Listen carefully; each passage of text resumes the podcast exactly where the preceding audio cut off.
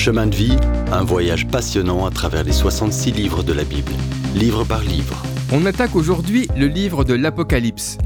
Le monde autour de nous est sombre, on se demande comment ça va finir. Voyons le dernier livre de la Bible, Apocalypse, qui nous dit que ça finira bien pour l'enfant de Dieu. Ça en a pas l'air, on voit tous arriver une grave crise. Les gens en parlent constamment. À cause de cette appréhension, l'intérêt pour le livre de l'Apocalypse augmente. Apocalypse est le 66e livre de la Bible, le dernier, ce qui signifie qu'il faut connaître 65 autres livres avant d'y arriver. Apocalypse est surtout un livre prophétique. Il commence par la révélation du Christ glorifié. Ensuite, il présente l'histoire entière de l'Église. Puis à la fin du chapitre 3, l'Église monte au ciel et on ne la voit plus comme Église, mais comme l'épouse qui vient sur terre avec Christ, qui vient établir son royaume, ce règne de mille ans dont Jean nous parlera. Ce sera un temps d'épreuve car à la fin, Satan sera relâché pour une courte période. Puis la rébellion finale sera domptée et l'éternité commencera. C'est le point de vue de l'Apocalypse que nous allons explorer maintenant. L'histoire témoigne que nous attendons le retour de Christ depuis qu'il est parti. Apocalypse n'est pas un livre difficile, même si certains essaient de le rendre symbolique et obscur.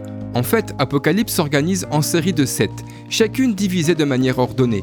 Le livre est conduit par Jésus-Christ en personne dans la gloire, aux commandes de tout. Apocalypse commence quand Jésus-Christ quitte la terre. Au chapitre 1, on le voit glorifié. Au chapitre 2 et 3, on voit l'Église. Au chapitre 4 et 5, on voit l'Église au ciel. Puis sur terre a lieu la grande tribulation, chapitre 6 à 18. Au chapitre 19, on voit Jésus-Christ revenir sur terre, établir son royaume. Le chapitre 20 parle des mille ans du règne de Christ. Ensuite est dressé le grand trône blanc, quand les perdus sont jugés, et au chapitre 21 et 22, l'éternité commence. Voilà Apocalypse.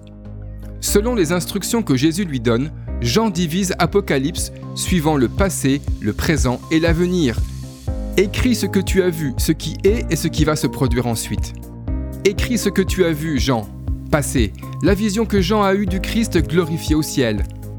Écris ce qui est, présent, le ministère présent de Christ, Christ vivant est très occupé actuellement comme chef de l'Église.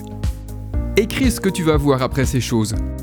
Quand l'Église aura quitté la terre, le Seigneur veut que l'on sache ce qui se passera, au ciel comme sur terre.